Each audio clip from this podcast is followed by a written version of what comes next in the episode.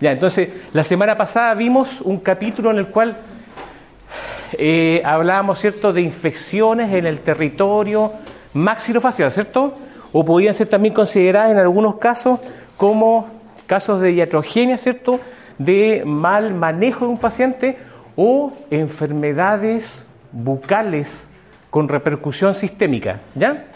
Que parten en la boca, ¿cierto? Y terminan el otro lado, a distancia o en los territorios cercanos, ¿cierto?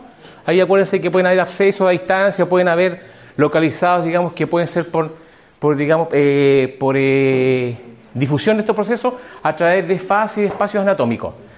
La gravedad de esto está dado por nuestras bacterias, ¿cierto? Bacterias bucales que son gram negativas, anaerobias. Y lo gram negativo tiene como sinónimo endotoxina oligopolisacario que provoca estas cinco o seis eventos ¿cierto? inflamatorios que nos pueden llevar a la muerte. Ahora vamos a hacer lo contrario, vamos a hablar un poco de, de eh, enfermedades sistémicas, así es, es una clasificación digamos más que usan los médicos, para qué cosas podemos ver de las enfermedades generales que se manifiesten en la boca. ¿Ya? Entonces, tendríamos enfermedades sistémicas que tienen repercusión bucal a diferencia del otro. Eso me bien cierto, bueno, vamos a ver un poco de infecciones virales, pero vamos a hacer esto bastante mezclado porque vamos a ver, o sea, no mezclado, pero vamos a ver un poco de patologías eh, o enfermedades, ¿cierto?, eh, virales, bacterianas, fúngicas y una pinceladita así, pero muy rápida de parásitos para que se acuerden un poco cómo funcionan las toxinas, por ejemplo, los tipos de arañas y para que sepan dónde hay y como una cosa práctica de nuestro diario vivir. ¿ya? Entonces vemos esto, infecciones bacterias, virus y hongos o enfermedades sistémicas con repercusión bucal, virus, bacterias, faltaron los hongos ¿cierto? Y parásitos. Habremos un poco de virus, ¿cierto? Algunas patologías de virus. La mayoría de las patologías de virus que se presentan en la boca y en piel en general, ¿cierto? Está dentro del gran grupo de las enfermedades exantemáticas. ¿Se acuerdan lo que era un exantema? Anote, buscar definición de exantema. Exo viene de afuera, ¿cierto? Y ahí les di la pista. Exo es de afuera. Y entonces, si yo presento una eh, característica o vesículo papular, ¿cierto? Eh, dentro de una cavidad, eso se llama enantema. Anote, definición médica de enantema. ¿Ya? Pero básicamente están estos dos. Ahora, los virus, por supuesto, pueden provocar otro tipo de patologías que nosotros vamos a ver más adelante, ¿cierto? Asociadas a VIH y seguramente más adelante en patología en medicina oral les van a nombrar muchas de estas patologías pero que se exacerban cuando hay VIH y que son indicativos de que si yo las veo en esta forma como explosiva, yo puedo sospechar de un VIH. ¿Ya? Aquí me falta una sola cosa, pero bueno, después vamos voy a tratar de, verlo. Ah, pero usted lo pone como tarea, se lo voy a dejar. Bueno, cierto virus, forma, ya hemos visto, cierto ciclo celular, eh, los tamaños, cierto, dentro del ciclo celular vimos que hay algunos hay algunos eh, virus que son capaces de romper la célula ¿ya? y van a ser virus citolíticos o pueden quedar dentro de una célula como eh, estado latente, ¿cierto? Y van a ser lisogénicos que pueden generar lisis.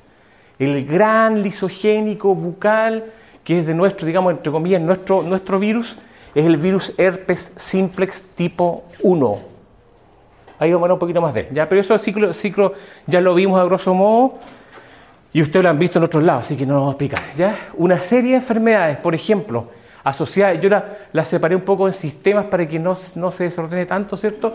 Enfermedades o patologías eh, virales que afectan piel y mucosa. Y algunas que están ligadas a las enfermedades de transmisión sexual. Eso es antiguo. Hoy día se habla de infecciones de transmisión sexual, que también estaban dicho, porque la infección es cuando hay una colonización del agente infeccioso. Debían ser agentes infecciosos de transmisión sexual. Así como la, semana pasada vimos, ¿se acuerdan lo que era una IIH? Una infección intrahospitalaria y un asunto, un resorte legal, lo cambiaron a infecciones asociadas a atención de salud. Ya aquí es lo mismo. Varicela, La varicela, ¿cierto?, es un, está dentro del, gran grupo de los virus de, que presentan ADN o el gran grupo de adenovirus. Y los que tienen ARN, ¿se acuerdan que dijimos que se llaman los grupos de los retrovirus? Y un virus va a tener DNA o RNA, no las dos cosas juntas, en su núcleo cápside, no después cuando se empieza a reproducir. Entonces, varias enfermedades ¿cierto? de tipo viral que son exantemáticas. ¿ya? Y al presentar este exantema en piel, producen lesiones, distintos tipos de lesiones, de las que ya ha hablado el doctor, ¿cierto? El doctor Fuente, en las cuales hay ¿cierto? vesículas, úlceras, costras, que pueden estar infectadas o son infectadas o no pueden estar, ¿cierto? Ahora, la mayoría de estas infecciones, como la varicela y la rubiola, producen un exantema. Vamos a ver fotos. La varicela se presenta como la primo infección. Cuando hablo de primo infección, es la primera vez de presentación, ¿cierto? La primo infección de la varicela la produce el virus varicela zoster, BBZ, así lo van a ver. Ahora, que yo presente, no sé, coloquialmente hablando, manchitas, ¿cierto? Son las famosas pestes que conocen cuando niños, en, digamos, en, jerga más eh, popular, las pestes, ¿cierto? O estas enfermedades exantemáticas, si yo pienso me produce una serie de, eh, manchitas, por decirlo así, que son úlceras en el fondo, terminan como úlceras, ¿cierto? Eso es todo. Pero hay dos riesgos. Se puede, por un lado, sobreinfectar y cuando hay una úlcera que es un poco más profunda, deja expuesto la dermis, donde están los vasos sanguíneos, ¿cierto? Donde están los plexos nerviosos y los plexos vasculares, y de ahí se puede diseminar al resto del cuerpo. No el virus, bueno, el virus también, pero la sobreinfección lo va a dar una bacteria generalmente. Bacterias que tenemos en la piel, como Staphylococcus aureus, del cual vamos a hablar un poquito más después, o Streptococcus piógenes, que también somos portadores en nariz. Y algunos Streptococcus piógenes producen otras enfermedades que vamos a ver más adelante. ¿Ya? Pero salvo esas manchitas, ¿no produce mayor, mayor problema? Sí, sí, produce mayor problema. Malformaciones, ¿cierto?, en fetos y abortos.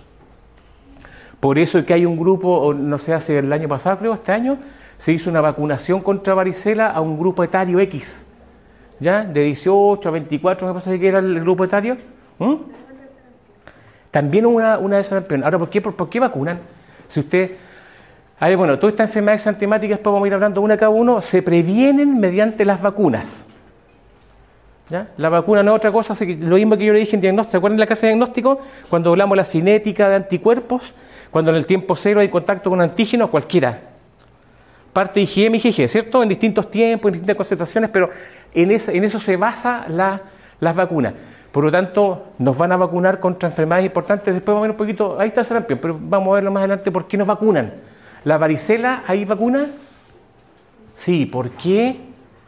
Porque puede provocar malformaciones y pérdida, ¿ya? Malformaciones eh, y, también puede provocar meningitis en nacimiento, ¿cierto? Y eso no es bueno para un, para un niño. ¿ya? Y deja muchas secuelas. Segunda enfermedad exantemática, rubeola, o también se llama sarampión alemán. La rubeola también es una enfermedad exantemática que es un poco más extendida, ¿cierto? Básicamente en el tronco y eh, no, no, tan ulcerosa, ulcerativa perdón, como las otras. Pero es mucho más teratogénica o, mucho más, o provoca mucho más lesión en células que se están formando, feto, ¿ya? Y pueden hacer con malformaciones en un brazo, ¿cierto? Con un, con un déficit eh, cognitivo importante o aborto, ¿ya? Sarampión, otra enfermedad exantemática. Ahí está sarampión. Ahora, ¿por qué vacunan? Si nosotros digamos tener varias vacunas, entre las cuales está el, famoso programa de inmunización que lo, entrega ¿cierto? el Estado en forma gratis. ¿Por qué? Porque se manchó le salió una ronchita, da lo mismo, la ronchita la va a pasar en 21 días, 14 días. No, por todas las secuelas que tiene.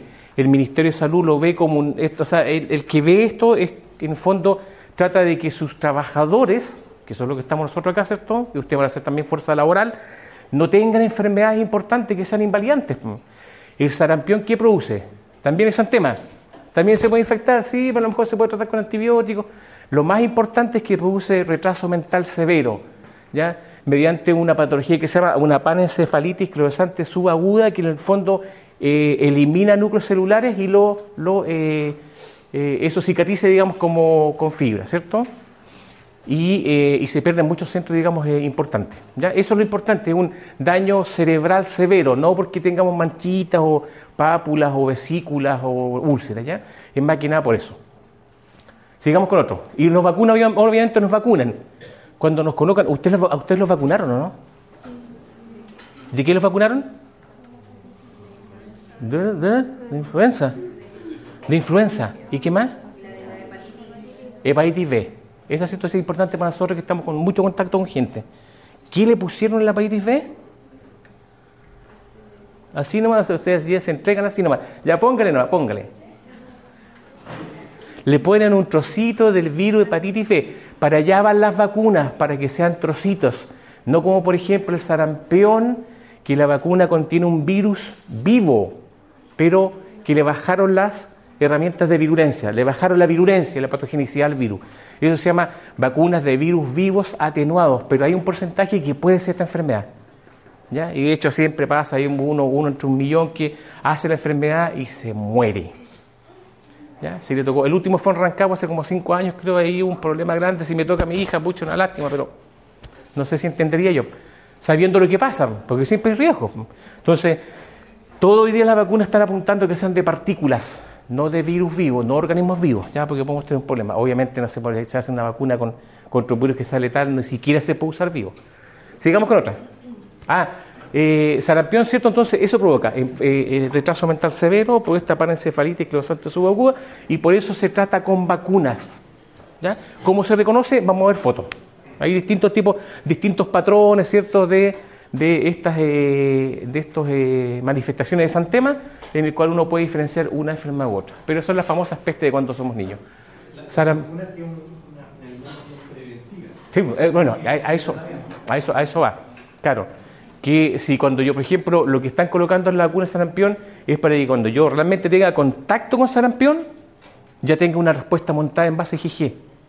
Vivo la partida la IgM, ¿cierto? Según lo que le, le, le, expliqué, pero claro, es en forma preventiva, para que no hagamos la enfermedad en forma, digamos, eh, completa. ¿Ya? Eh, ¿Qué otra cosa importante? A ver, y vacuna nada más. Parotitis. ¿Ya? Parotiditis también una enfermedad de tipo viral, ¿cierto? Lo provoca el virus de la parotiditis. Y una de las complicaciones graves también son daños cerebrales, encefalitis, meningoencefalitis, y en los hombres y adultos provoca, eh, bueno, se va, a un tejido que se llama los testículos como tejido blando, produce inflamación, eso se llama orquitis, inflamación de los testículos, entre otras cosas, y puede provocar infertilidad, ¿verdad? que no es un problema menor. Pero lo más importante, no está tan orientado a la infertilidad, a la vacunación como prevención, está orientado a las meningoencefalitis en niños y posiblemente en adultos. ¿Ya? También vamos a ver un par de, de foritos. Otro virus cierto importante es el VPH que produce verrugas, verruga común, ¿cierto? Hay distintos tipos de serotipos. Los serotipos son como primos hermanos dentro de un gran grupo de virus, ¿cierto? Los van, los van clasificando, así como vimos las pruebas de bioquímicas para identificar una bacteria, aquí se van haciendo eh, diferenciaciones en base a anticuerpos, es como, es como hacer una ELISA. ¿Se acuerdan de Lisa que trabajaba con antígeno anticuerpo? Es lo mismo. Entonces, los sueros, de ahí viene serotipo. Yo puedo clasificar distintos eh, virus dependiendo del anticuerpo que estoy usando. ¿ya? Que se detecte en el suero, también se puede detectar en el suero. ¿ya? Eso fue el de la casa de diagnóstico. Entonces, estos virus de la, de la, del VPH, ¿cierto? Que es el virus de la, de la eh, papiloma, produce básicamente en patología humana tres cosas importantes. Las verrugas que tienen un, digamos, un trasfondo más que nada estético, ¿cierto? Si tengo una verruga acá es como molesta, a lo mejor cuando le doy la mano a alguien también se puede sentirse como, como medio rechazado. Por ejemplo, yo, yo tengo una verruga ahí, doctor, me da, deme la mano. ¿Ve? Se la jugó. Pero otra dice, ah, no, después se hablar con cloro. No, si no tengo verruga. Eh, tuve hace tiempo. Lo más probable es que la mayoría de estos sean portadores. Pero eso, esa transmisión, bueno, las transmisiones vamos a verlas más, no, vamos a verlas, si, acuérdame el segundo semestre, mejor ver un par de transmisiones, para que sepan cómo son las cadenas de transmisión. Si yo tengo una verruga y le doy la mano a una persona, ¿me contagio, no? No. ¿Ya? Salvo que justo ahí la verruga tenga una pequeña fisura y yo me corté y ahí entró el virus. Ahí está la epidermis, es nuestra mejor barrera contra todos los antígenos. Si yo me dejo caer una gotita, por ejemplo, de pus con gonorrea, ahí, como así como el yogur de vainilla ese que venden en el casino, me infecto, ¿no? No, ¿Ya? Así que no le pasen gato por liebre, colegas, y le digan, no, si la sífilis, no sé, me estaba duchando y por ahí pasé que me entró. Vamos a ver, vamos a ver algo de sífilis, ¿ya? Pero la papera perdón, la parotiditis, la, la, las verrugas, parotiditis. Las verrugas comunes, ¿cierto? que pueden estar, pueden estar en cualquier parte del cuerpo, son virus del grupo del papiloma que pueden quedar, y de hecho quedan latentes. ¿ya? Yo puedo tener, por ejemplo, una verruga, puedo haberla tenido a los 10 años y después voy a presentarla a los 50 años, a los, dependiendo de nuestra inmunidad. Lo mismo pasa con el herpes simple tipo 1 y tipo 2. Vamos a ver cómo funciona. Los serotipos más serotipos. Los tipos pueden ser también, si me dicen ustedes tipos, ya buenas de serotipos, que son más importantes son el 1 y el 2, los que provocan la verruga común, porque hay otras patologías que son papiloma y condiloma. Los condilomas tienen un trasfondo un poquito sexual, ¿cierto? Asociado a enfermedad de transmisión sexual. Y los papilomas se producen, digamos, en, las mucosas básicamente, y también vamos a ver una foto. Herpes zóster, otra enfermedad viral, otra entidad viral, ¿cierto? En los cuales se presenta también una, eh, eh, tiene una presentación vesícula ulcerativa extremadamente dolorosa. ¿Ya? ¿Por qué? Porque la varicela tiende a quedar en las raíces sensitivas en los distintos ganglios de los dermatomas. ¿Se acuerdan del dermatoma, no? es como así como, el, como la, foto que hay en el jumbo, así, eh, vacuno, así, o lomolizo, ¿cierto? los cortes, los cortes. Los dermatomas en el hombre son distintos tipos, dermatomas en los cuales hay todas estas raíces, ¿cierto? ¿Se acuerdan de las altas posteriores del sistema nervioso que inervan un sector y que están dentro del sistema nervioso central? Entonces, en la raíz sensitiva hay que el virus de varicela. ¿Ya? El zóster lo provoca. ¿Qué virus provoca el zóster? El virus del zóster. No. El virus varicela zóster. Primo de infección, la varicela, como enfermedad exantemática. Segunda presentación o recurrencia, el herpes zóster o virus, o sea, perdón, herpes zóster como patología, porque es el, porque es el virus. ¿ya? ¿Y qué se presenta? Ustedes todos han visto por ahí, también les muestro una foto en el cual se ve este claramente una presentación en el dermatoma donde está el virus latente. O, por ejemplo, en el caso de la boca, no sé si tengo fotos de boca, pero en el caso de la boca se puede presentar a nivel de línea media, o sea, no pasa la línea media, es un solo lado, ¿ya?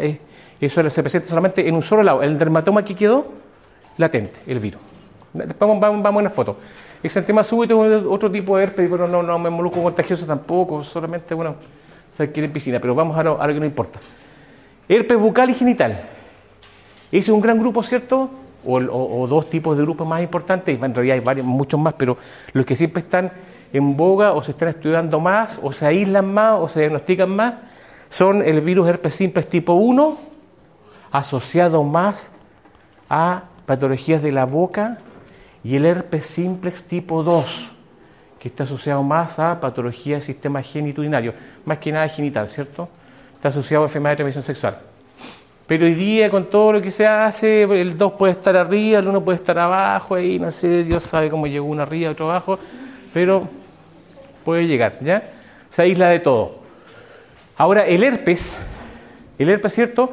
Ustedes vieron algunas fotos con el doctor Fuente, produce una patología vesícula ulcerativa, así se describe, ¿cierto?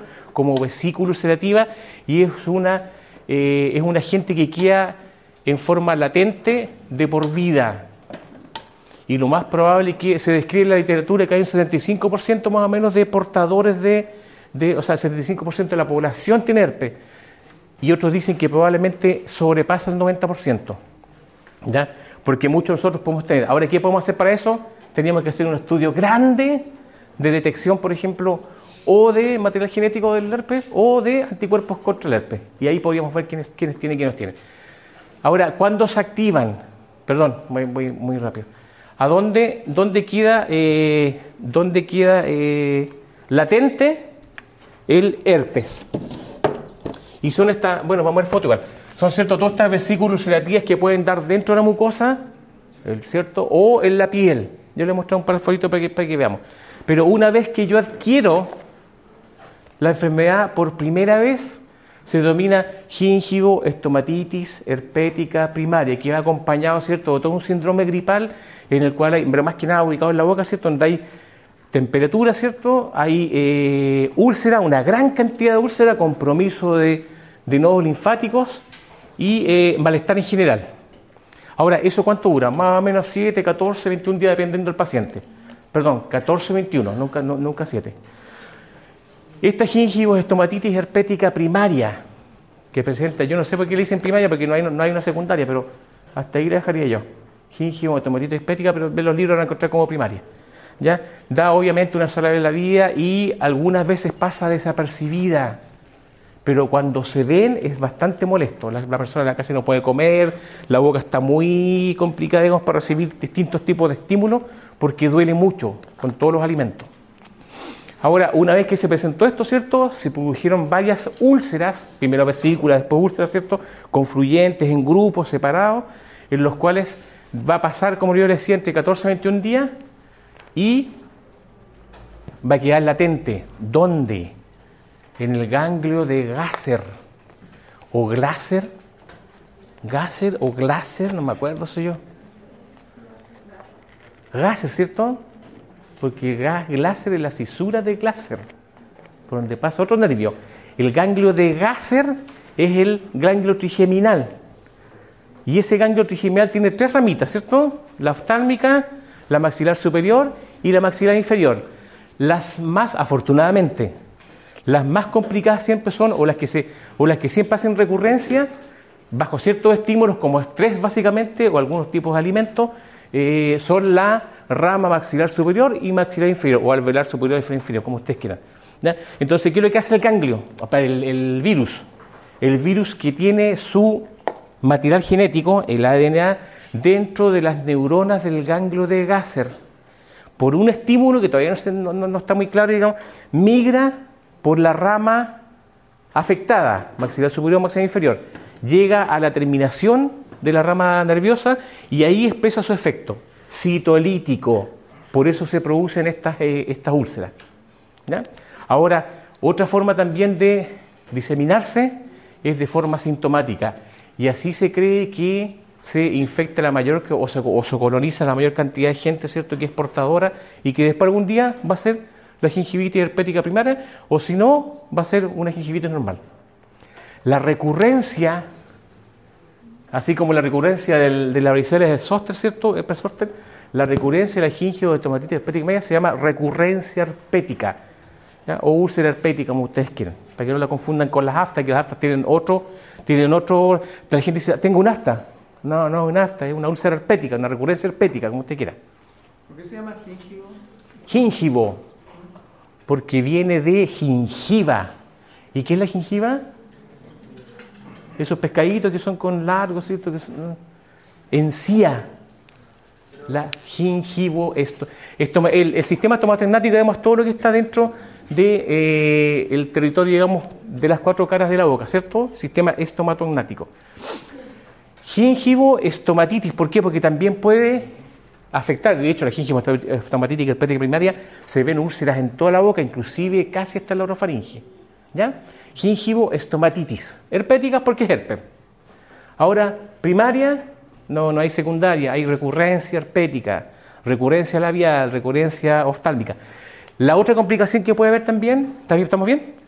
La otra complicación que puede haber es que afecte la rama oftálmica y ahí es más complicado porque no, yo no, no, no, sabría explicarles bien, pero el virus herpes simplex que se va por la rama oftálmica es mucho más agresivo y puede provocar una queratoconjuntivitis que finalmente termina con la córnea opalescente y eso provoca ceguera. ¿ya? No ceguera de la retina como vimos en la clase pasada, pero sí ceguera porque no puedo ver. Hoy, día hay, ¿cómo se llama? Hay, hay mejoras en cuanto a, a las y eso.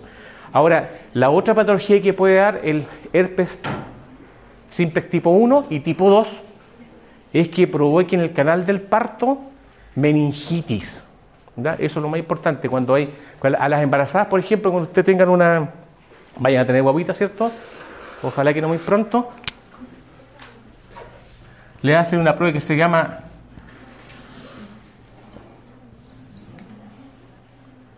Torch, ¿ya? entre los cuales se estudia, vamos a ver un par de, de, de, de parásitos, ¿cierto? Toxoplasma, rubiola, chagas y herpes. ¿ya? Entonces, es una prueba que se detecta, digamos, en la embarazada. Ahora, con el VIH, obviamente. Eh, creo que cuando se iba por el nervio ma- ma- maxilar o el, ¿Sí? el llegaba y, y generaba una acción. ¿Una acción? Sí. No, una lesión, perdón, lesión, lesión ulcerosa. Una lesión ulcerosa, que, que como la que le mostró, ¿se acuerdan que el doctor les mostró unos tipos de úlcera, de heridas, entre comillas, pero hablemos de úlceras, no de heridas, por favor? ¿Ya? Entonces, si tenemos, si tenemos un ganglio, ¿cierto?, trigeminal que viene de acá arriba, está el ganglio con sus tres ramas, ¿cierto? Segunda rama, tercera rama. Aquí, en el ganglio de Gasser, quedan, quedan, quedan eh, latentes. Si va a la rama maxilar superior, labio. Labio superior, ¿cierto? Entonces va a provocar la herida, ahí está el labio. No, ahora que le pusieron botox, mire.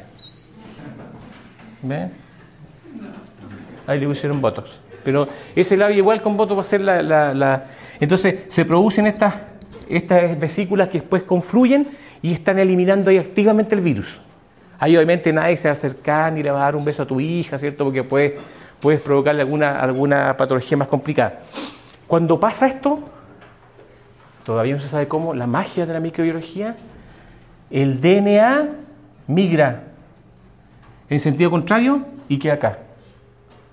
¿Cómo y por qué? ¿Por qué? Por sobrevivencia. ¿Cómo? No les sabría decirle. ¿Ya? Pero por ahí va la cosa. Ya, otra enfermedad, ¿cierto? Bueno, solamente por nombrarla, que también es del grupo de los adenovirus, es la mononucleosis infecciosa. Da lo mismo la infecciosa, tiene que ser infecciosa.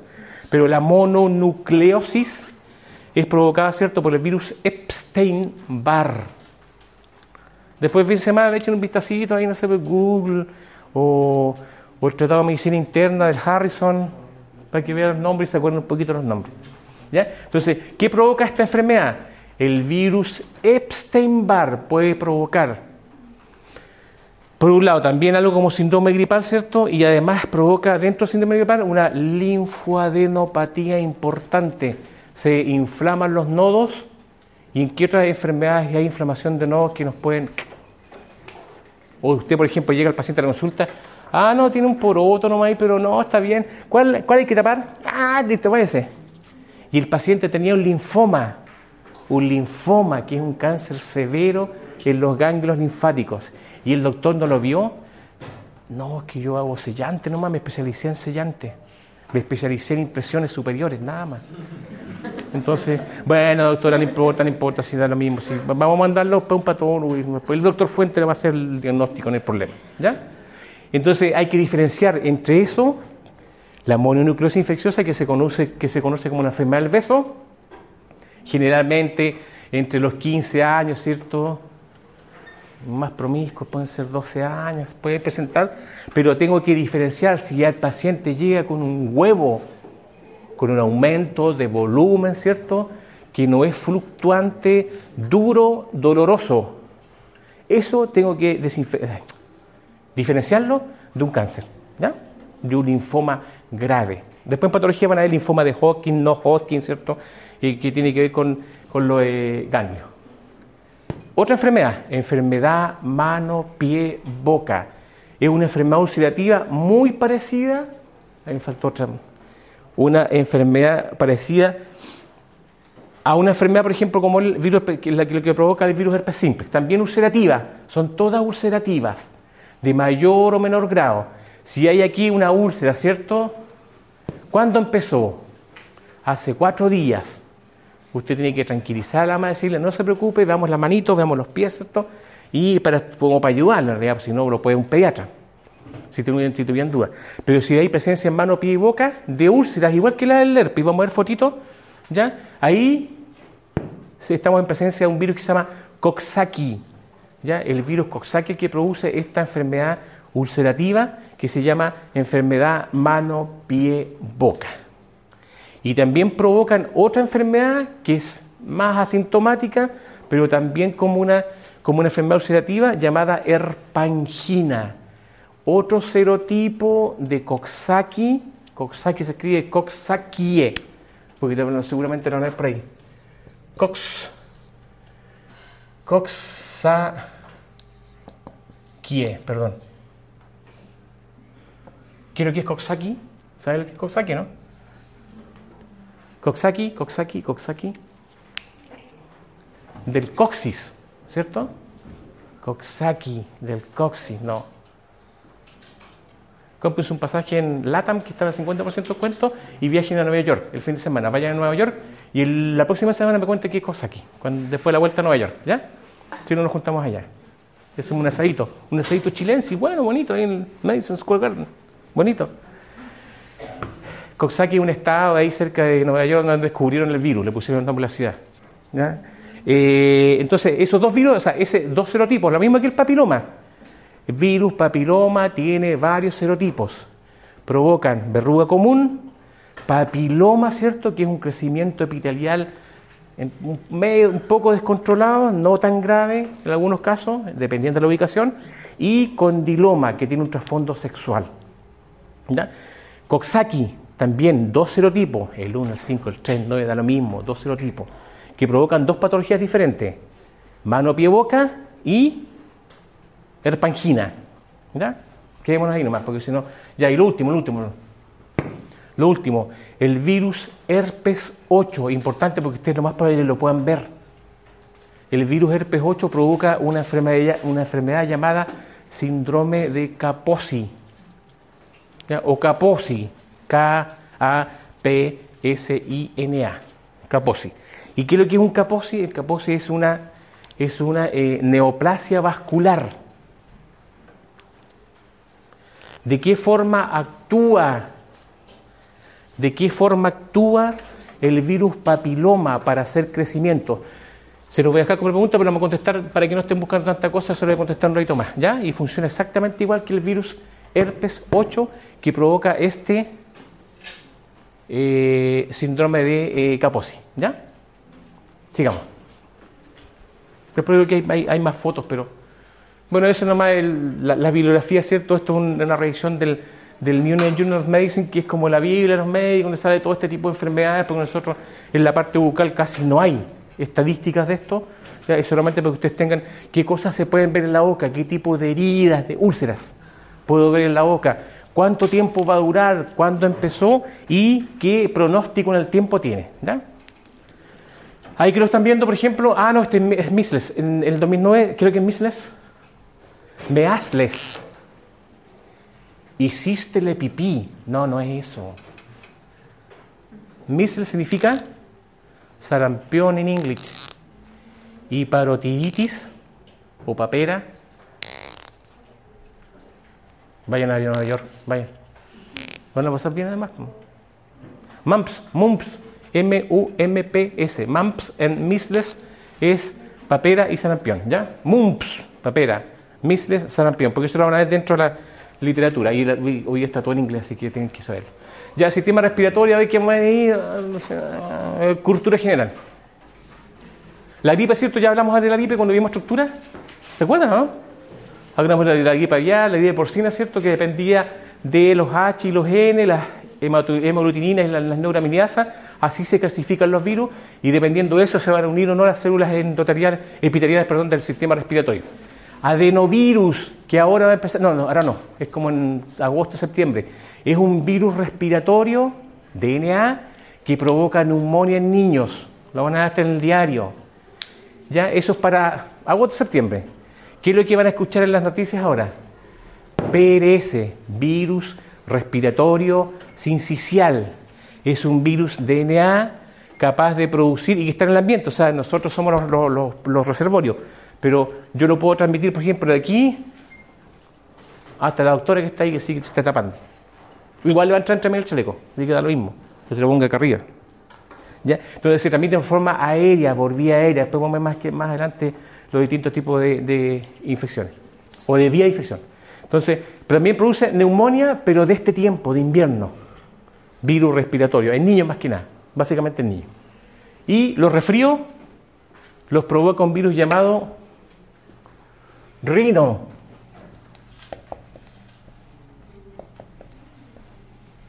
Virus. Algunos dicen, tuve un resfrío viral. Todos los resfríos son virales, no existen los resfríos bacterianos. Podrán haber amigdalitis bacteriana, faringitis bacteriana, pero el resfrío como entidad, ¿cierto? Que es con un síndrome gripal, con malestar, con mialgia, astenia, ¿cierto? Eh, eso se llama resfrío. No tiene otra definición.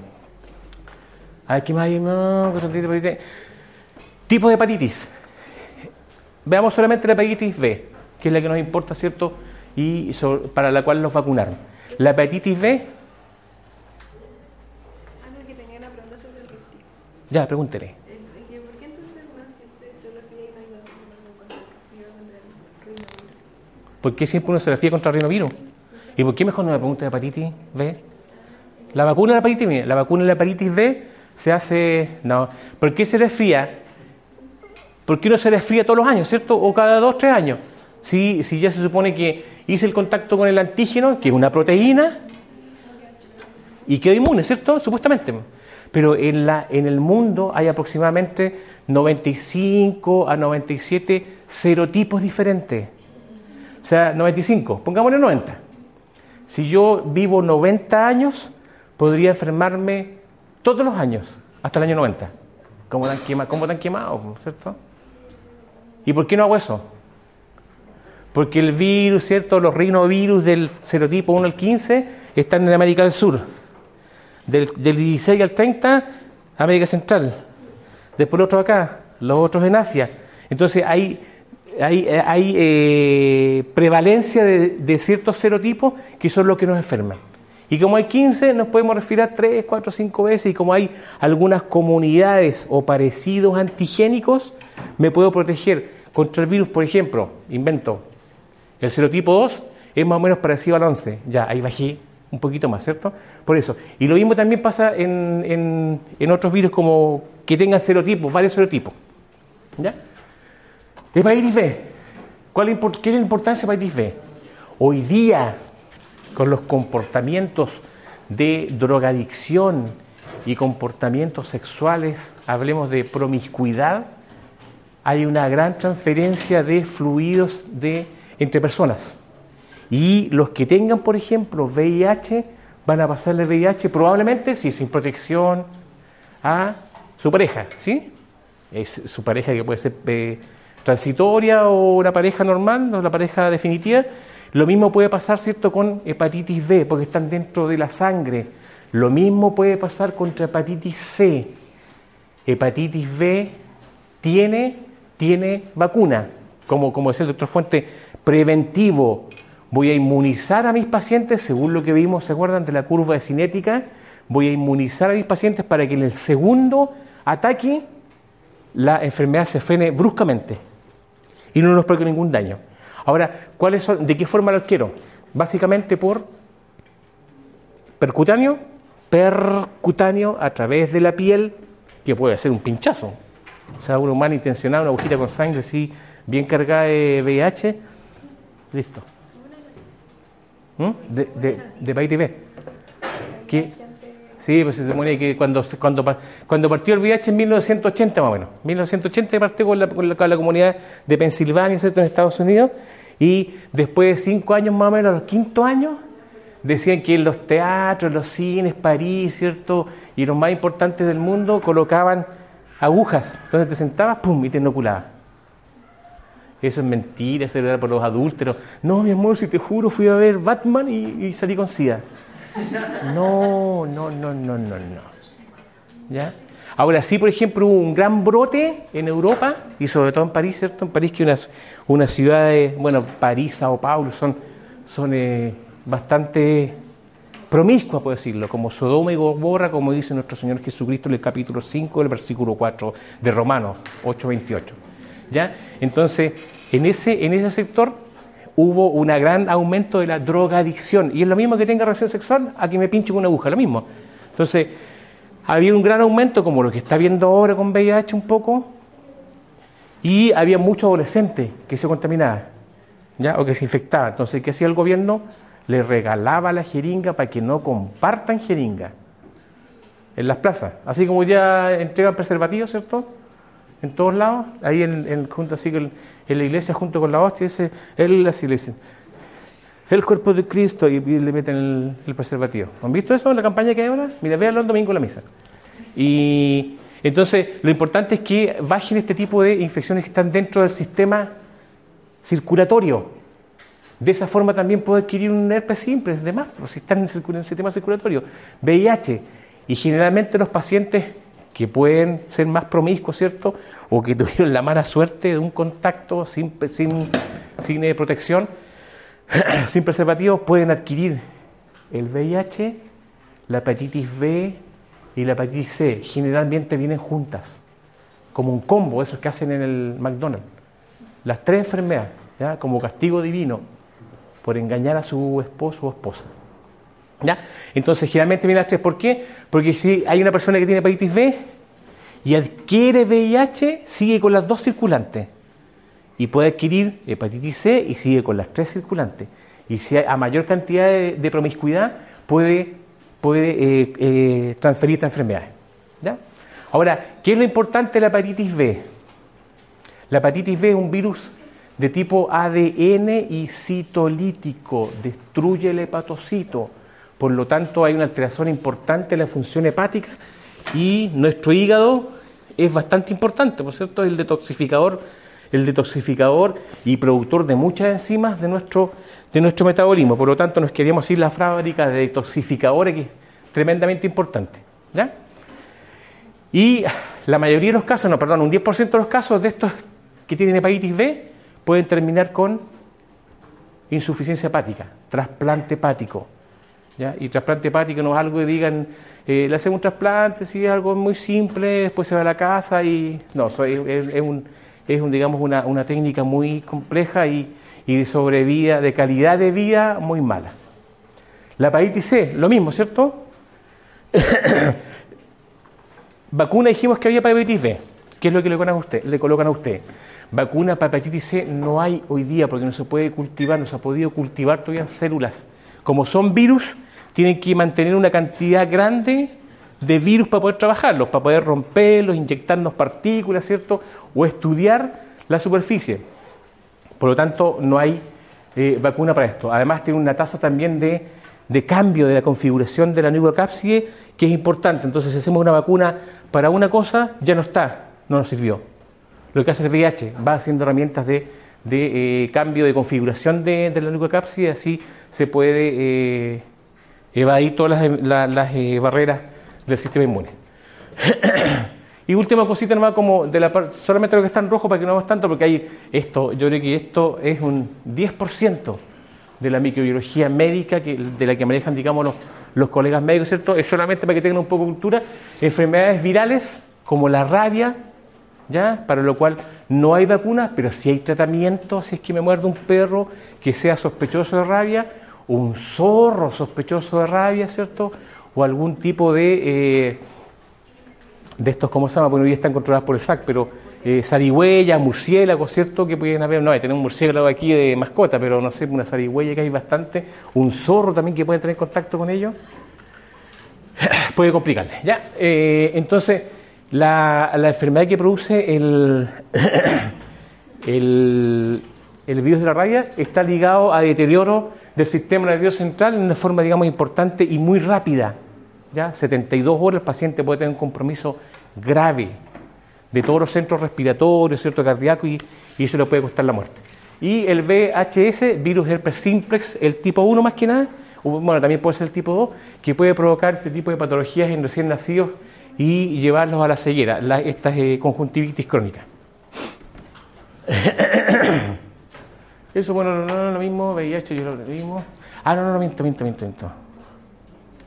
Ah, ¿Cierto? Otra patología que produce el virus papiloma es los condilomas, ¿cierto?, que están asociados a esos serotipos. ¿ya? No sé si después le irán a preguntar por serotipos, pero la idea es que ustedes sepan, el virus papiloma, el gran grupo de virus papilomas puede provocar, provocar, por un lado, patologías de tipo eh, epidérmicas, ¿cierto?, o dérmicas, en las cuales hay un aumento de volumen, verruga común. Patologías de crecimiento de la mucosa y van a haber papilomas, ¿cierto? o pueden haber algunos tipos de eh, patologías que sean cancerizables, ¿ya? o con alto poder, digamos, de transformarse en cáncer. Y ahí están el cáncer cervicuterino, y me faltó poner acá con esos, con esos serotipos, y me faltó poder colocar el cáncer de esófago, también asociado a virus papiloma. Y eso tiene un tratamiento quirúrgico, hay que sacarlo, ¿cierto? Y, eh, o crioterapia también, y eh, son tratados por médicos cirujanos en los cuales tienen que hacer la extracción. Fotos. Sarampión, enfermedad exantemática, ¿cierto? Y se llama de eh, un exantema polimorfo, porque si se fijan, hay distintas entidades del desarrollo de eh, las alteraciones de la piel, que pueden ser vesículas, ¿cierto? Pueden ser eh, eh, úlceras, básicamente, vesículas que estén infectadas. Ahora, si esto se presenta, el sarampión era, era, era un, como, no, no es un primo hermano, pero es parecido, es parecido como enfermedad exantemática a lo que era la viruela. ¿Han escuchado alguna vez la viruela, no? La viruela. A nosotros nos vacunaron, ustedes no. Así que si hubiera viruela hoy día, están muertos. Porque imagínense esto, así esa ronchita, pero por mil. O sea, queda completamente, en el fondo es como sacar la piel, ¿cierto? Se desprende la piel y uno se transforma como en un gran quemado y pierde la primera barrera de protección que es inmunidad, cierta inmunidad específica y, o sea, perdón, eh, inespecífica y nos podemos contaminar básicamente, como yo les decía, con estáfilo y así, ocurre, por estáfilo y streptopiógenes. Y esas dos bacterias producen toxinas que nos van a llevar por mecanismos, digamos, inflamatorios, nos van a llevar a un shock séptico y a la muerte. Es más que nada por eso, no porque tenga tantas manchitas ni nada.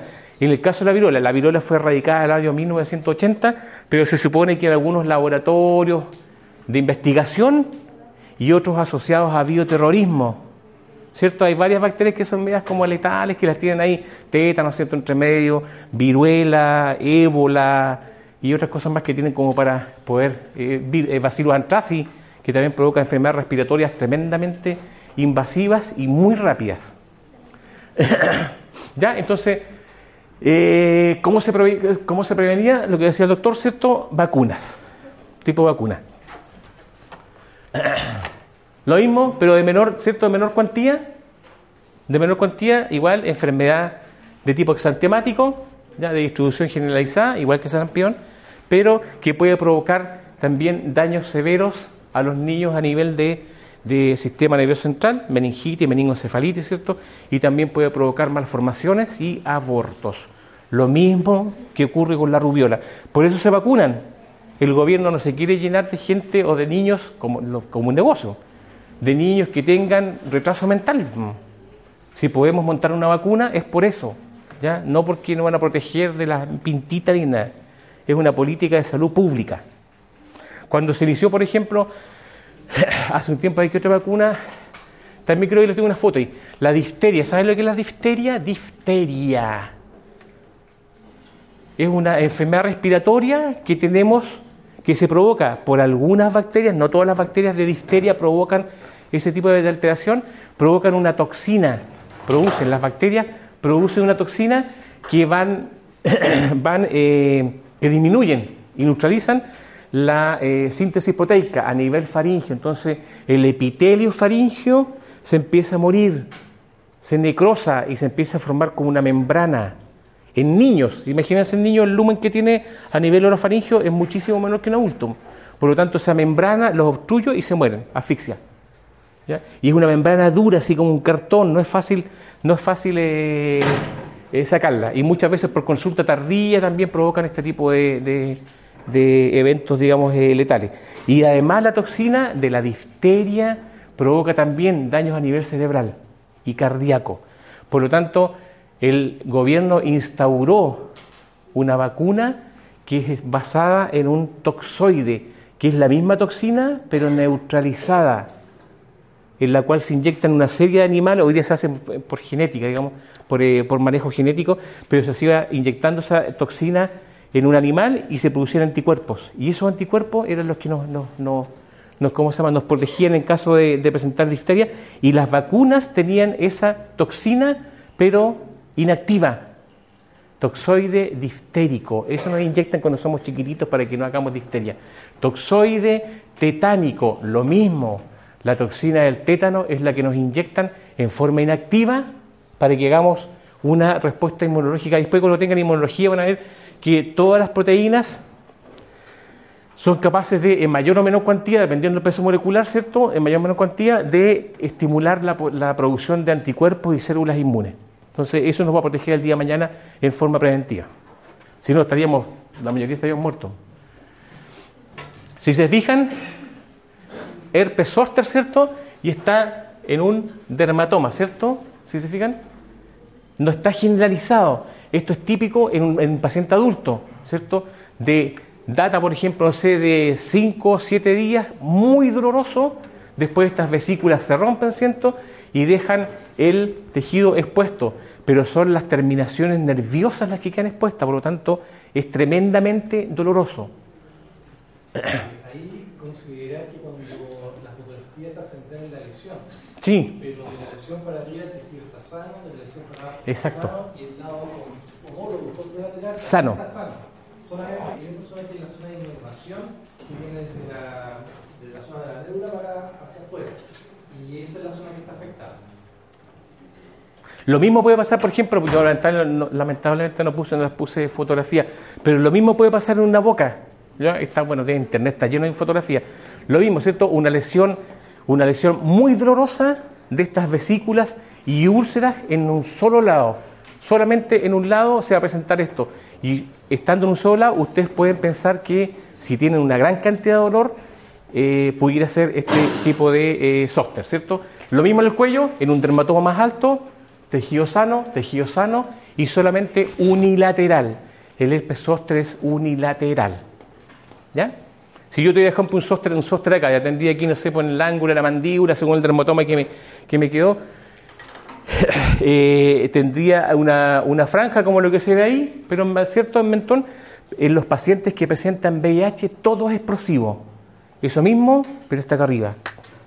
Y la mitad de la cara. ¿Ya? Y ahí eso, eso es muchísimo más grave porque el dolor es tremendo y se puede soninfectar y hay todo un, de- muy complejo. Si buscan eh, fotos por internet de herpes zóster facial en pacientes con VIH, ahí van a encontrar inmediatamente, digamos, la, la gravedad que puede presentar. Zóster, ¿cierto? Rubiola, esa, bueno, se me dio vuelta la, la diapositiva, pero la idea era, bueno, presentar varicela y zóster. Varicela, la prima infección, zóster, la recurrencia. Rubiola, ¿cierto? Eh, también provocado por un virus y que tiene como finalidad eh, provocar, o sea, provoca en realidad eh, patologías nerviosas, lo mismo, malformaciones y abortos. Embarazadas que sean portadoras de rubiola, se les hace todo un testeo ¿ya? para que no para que no ese que el hijo vaya a traer o, traspase la, la placenta y haya, vaya a haber probabilidades de malformaciones. Rubiola. Ahora, por ejemplo, siempre dicen, siempre dicen que cuando hay cuando hay estas pestes hay que acercar a los hijos lo más rápido posible.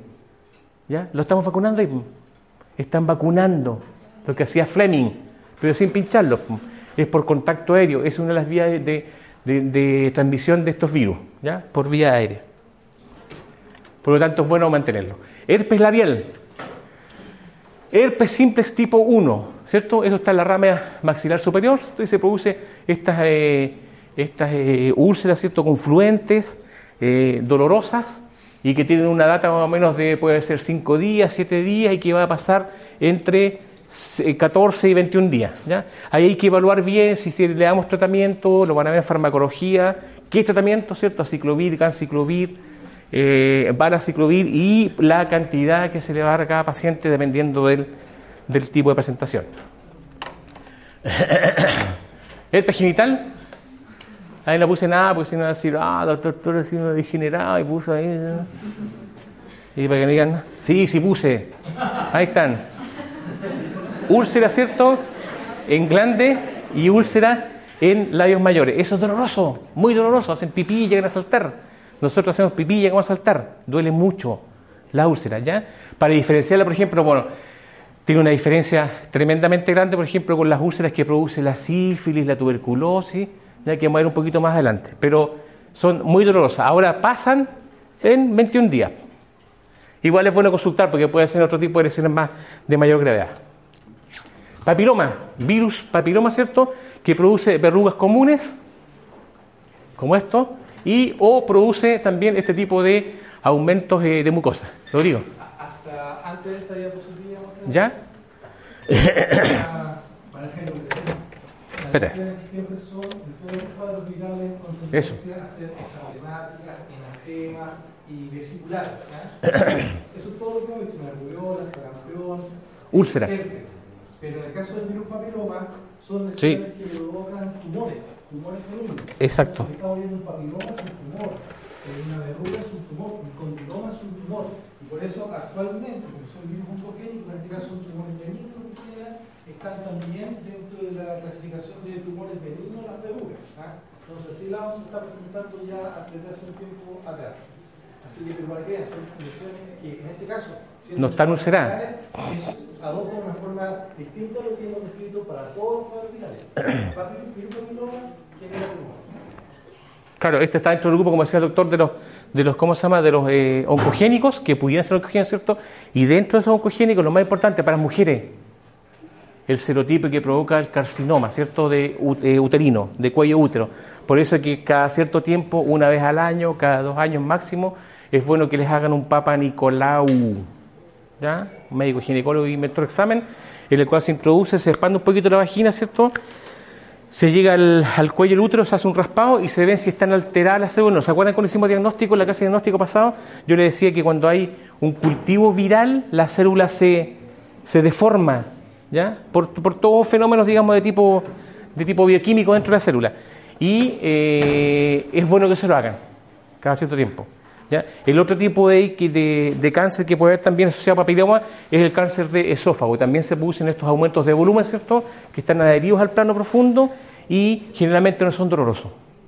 Ahora, ¿por qué se produce ese crecimiento? ¿Qué es lo que crece? La matriz, la epidermis, la mucosa. Crece el estrato más externo, en este caso la epidermis y el estrato eh, de la mucosa, ¿cierto? ¿Qué producen las células? La célula tiene que tener un ciclo celular en el cual se pueda controlar, por cierto, si no sería eterno, se, se inmortaliza la célula. Entonces lo que produce este, y para eso tiene que haber una proteína que sea capaz de frenar. Siempre hay un sistema positivo negativo, ¿cierto? De feedback y, y, ¿cómo se llama? de inhibición, como en el caso de GABA con la acetilcolina que vimos en la parte de tétano. Y en este caso hay proteínas que son capaces de controlar el ciclo celular. Hay muchas proteínas, una cuestión tremenda, una, una malla muy compleja. Y lo que hace el papiloma es inhibir esa proteína. Se llama la PB, la, la, PBR, que es la, proteína del retinoblastoma. Pero esa proteína es inhibida y por lo tanto la célula queda libre para crecer. ¿Ya? Y así se produce este aumento y este crecimiento de, de células que se ve como un aumento de volumen y es de tipo eh, tumoral. ¿Ya? Tumores benignos, por supuesto. Hay una gran cantidad, ¿cierto?, pacientes que pueden presentar esto, pacientes con VIH. Todos los pacientes con VIH son así, pero explosivos. Verrugas genitales, papilomas genitales, sí también hay. Condiloma, ¿cierto? Que es para otro serotipo. No, ahí no les puse para que les voy a poner, porque si no va imaginen, imagínense eso, los genitales, si no. Eh. Parotitis, ¿cierto? Es el doctor Torre cuando era chiquitito, así. No, tiene parotiditis, tiene parotiditis bilateral, puede ser unilateral o bilateral. ¿Ya? Trastornos en los niños, meningoencefalitis, también pueden producir eh, eh, alteraciones de crecimiento, ¿cierto? Fetales y también abortos. Entonces eh, hay que, hay que controlarlas con tratamientos, bueno, lo verán en farmacología, en patología en algún momento. Tienen prevención, vacuna. Pero aún así, siempre hay, por ejemplo, hay un grupo que puede presentar esto. Tratamiento paliativo o tratamiento sintomático. Se controla la fiebre, se aísla el paciente para que no vaya a infectar a otros pacientes. Se supone que están todos vacunados, pero igual hay que, dejarlos eh, en observación. ¿ya? Ahora, ¿por qué hay brotes si nos vacunan? Dos causas posibles. O el paciente es no respondedor, que es un grupo muy chiquitito o el año que vacunaron o los años que vacunaron habían lotes vencidos o no siguieron la cadena de frío y el virus se les murió. ¿ya? Y así no es infectante, o sea, no es, digamos, tan inmunogénico como si estuviera vivo atenuado. Ahí está el condiloma, ¿ve? ¿Cómo se voy a presentar? Condiloma, ¿cierto? Crecimiento tumoral, como dijo el doctor, de gran cantidad. Yo esto lo he visto por tres. Cuando era tecnólogo médico en Puerto Montt, trabajaba en el consultorio Gelmó de Puerto Montt. Imagínense eso arriba, acá y acá. O sea, así como un, como un brócoli, pero de ese color. Y igual que un brócoli, pues, no sé, así. No coman brócoli, pase mal, hincha. sí, sí, que por eso, por eso les puse el ejemplo, para que después no. Mira, este- qué linda la ensalada de condiloma, oye, fabulosa. Ya. Entonces, eso y se imagina, y esta gran cantidad de proliferación, como dijo el doctor, tumoral, ¿ya? asociado a un serotipo que puede ser eh, oncogénico, ¿ya? que presenta oncogenes, pero bueno, eso vamos a otro. Estéticamente y eh, funcionalmente mal. No van a decir, ah, mira, gordo, qué lindo el adorno. No, no, no, no, no. Al médico, rapidito, si no, chao. Y finalmente, el pangina, mano, pie, boca, que son, yo le dije que eran por un tipo Coxsackie, lo mismo, dos serotipos diferentes, no importa el número, 5, 7, 10, pero son dos tipos diferentes que pueden dar esta herpangina, en las cuales se ven, ¿cierto?, eh, úlceras, una gran cantidad de úlceras, a veces no son tantas, pero pueden haber úlceras, herpangina, eh, y también puede combinarse este mismo virus, Coxsackie, de otro serotipo, puede combinarse con presentaciones en mano y en pie y en boca. ¿ya? Y ahí vamos a ver. Ahora, la, eh, ¿se fijan que es ulcerativo? Produce úlcera, enfermedad autolimitada, tratamiento paliativo. 14 días, 21 días va a pasar para que la mamá hacen fiebre los chicos, ¿cierto? Pero eso va a pasar en forma autolimitada. Hay que cuidarnos para que no se infecten, que estén limpiecitos, lavarlos bien, eh, antipiréticos si fuera necesario y va a pasar solo. Hidratación y listo. Y lo último, ¿cierto? Sistema eh, del sistema inmune asociado a patología social del sistema inmune. El eh, VIH, que cuando se manifiesta completamente, ¿cierto? Con todas las manifestaciones se llama SIDA, y eso activa o hace que se magnifiquen todas las enfermedades que hemos visto en estos momentos. Sarampiones en pacientes con VIH, gigantes, herpes zóster, de una forma, busquen por ahí herpes zóster en paciente con VIH, sí, pero media cara, media que parece, que estuviera quemado.